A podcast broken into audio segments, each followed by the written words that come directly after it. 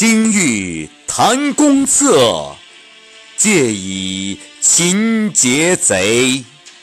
鱼蛇海间笑，羊虎逃桑阁。树暗走痴故，浮空苦远客。乌梁有美诗，即为连伐国。欢迎收听《养生三十六计》。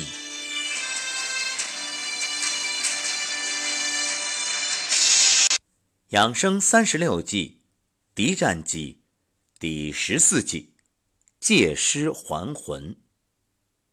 原点：有用者不可借，不能用者求借。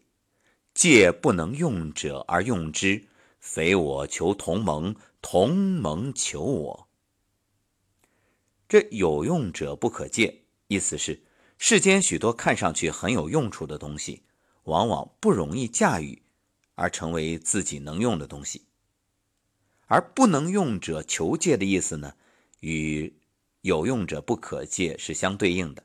就是相对来说啊，有些看上去没什么用的东西，往往呢，我可以借助它发挥作用，就是变废为宝。也就是说啊，欲还魂，必得借助看似无用的尸体。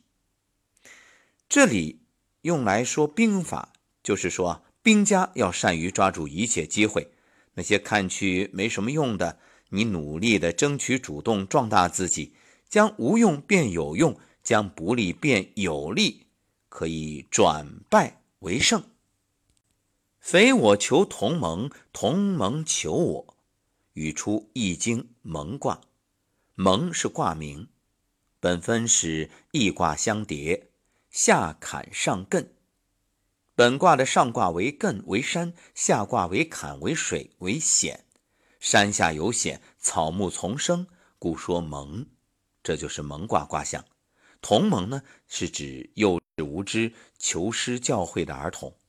这句的意思是，不是我求助于愚昧之人，而是愚昧之人有求于我。又到了故事时间，要说这借尸还魂啊。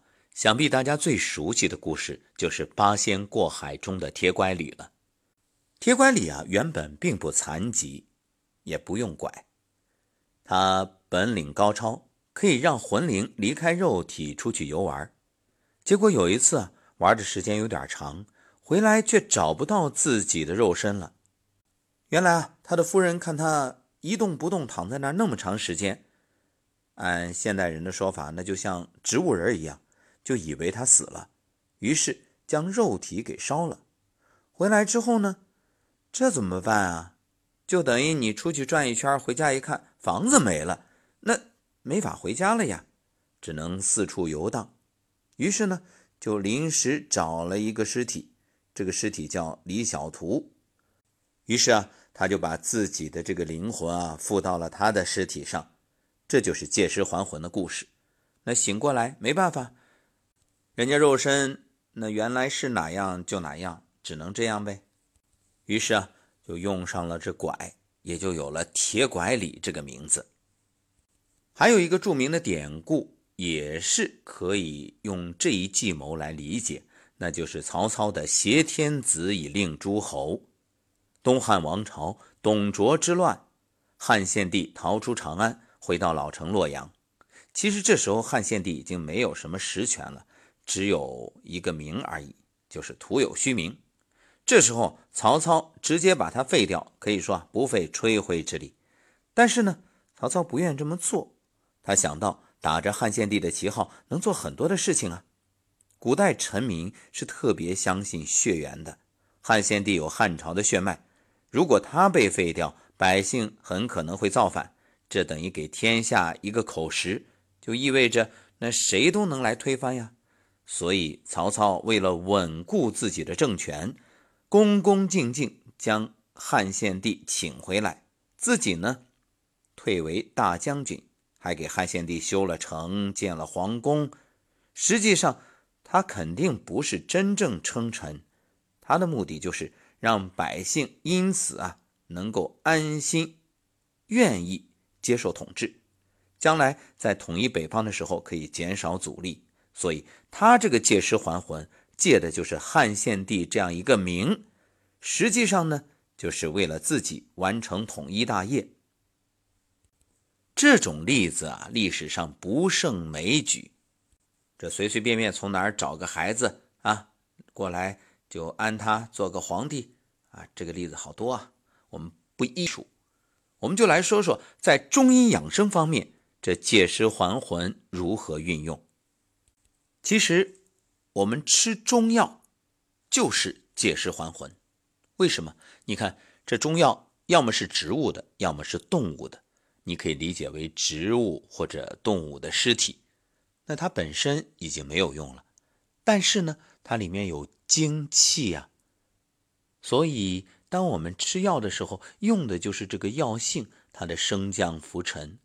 因此，你服药。就是借助这种尸体来达到安养自己的目的。比如这紫河车，紫河车是什么？就是胎盘。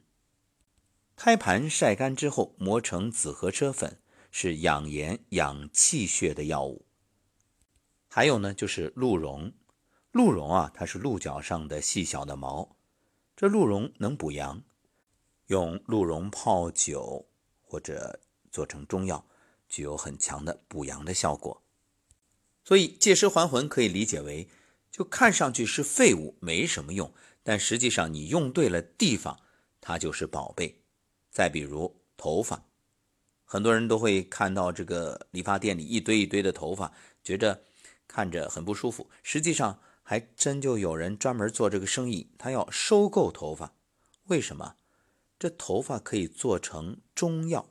它也可以入药啊，这种中药叫血鱼炭，什么意思？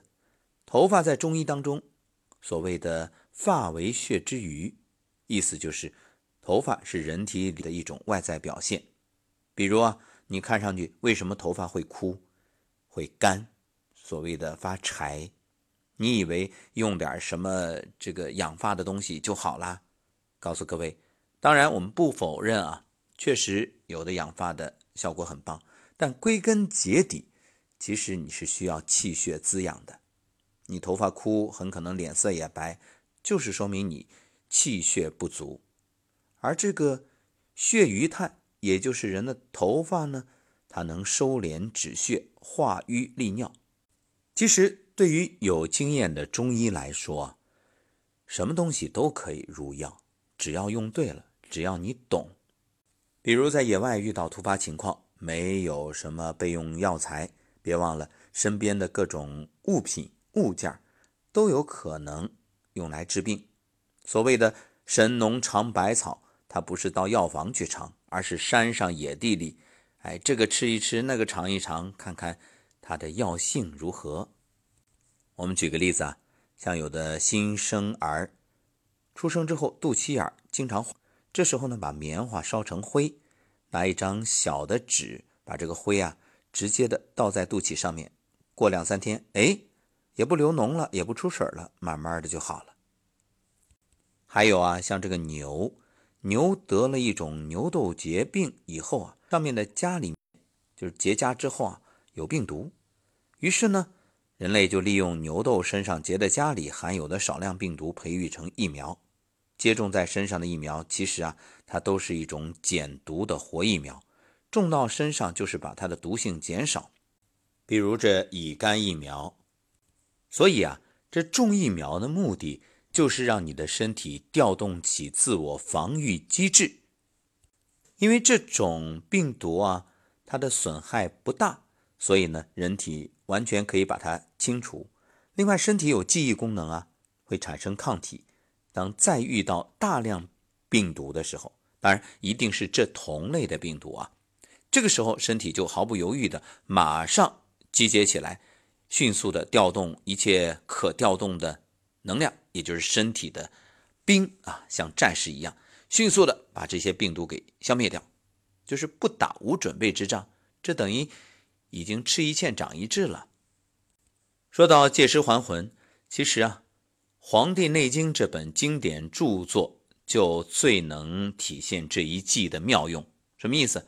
你说《黄帝内经》它都是皇帝所写吗？都是皇帝所说吗？大家都知道，它是皇帝与岐伯的对话，它是后人整理的。实际上，这里面啊，并不完全是皇帝与岐伯的对话内容，也包含和归纳了这民间的种种前人之经验，包括《神农本草经》。对啊，所以这都是借尸还魂的应用案例，借助这种名气或者名人效应。还的是一种精神，生活当中的名人名言也是一样。所以，相信智慧的朋友已经听出来了，又听懂了一种运用方式，在中医上怎么用啊？比如这养生，哎，你可以借助我们的节目呀。当你想劝家里的老人说少吃肉、少喝酒、别抽烟，哎，你说节目里说的呀，或者你直接把我们的节目放给他听。就行了，就那么简单。包括我们的上古养生之道，我就听到很多同修告诉我说，原本啊给身边的朋友介绍，邀请大家听课，结果呢，很多人是啊不听，就是或者托辞找借口说自己没时间。结果呢，因为听了节目，慢慢的了解，一步一步，最后啊就明白了，跟着一起。到了课堂，才发现豁然开朗。原来上古养生之道有那么多老祖宗留下来的好的养生方法呀！所以在这里也要感谢大家对节目的信任。当然，这不是我个人能力有多强，一切呢要感恩上古真挚圣贤留给我们的宝贵精神财富。归根结底，是中医太神奇啦！所以生活当中你会发现很多人很擅长用这种方式，比如，就像家长教育孩子，哎，孩子不愿吃青菜，老师说要吃青菜，孩子就听了；或者呢，一些动画片里，哎，这个某某动画形象，他说，哦，大力水手说吃菠菜力量大，那很多孩子就学会了，本来不愿吃菠菜的，现在我是大力水手，哎，爸爸妈妈说，是大力水手，他就乖乖的吃菠菜，甚至会吃好多。当然也要提醒啊，过犹不及，不能因为这个就让孩子会吃很多，这也要控制。好，扯得有点远，这就是今天的三十六计之借尸还魂。感谢各位收听，我们下期节目再会。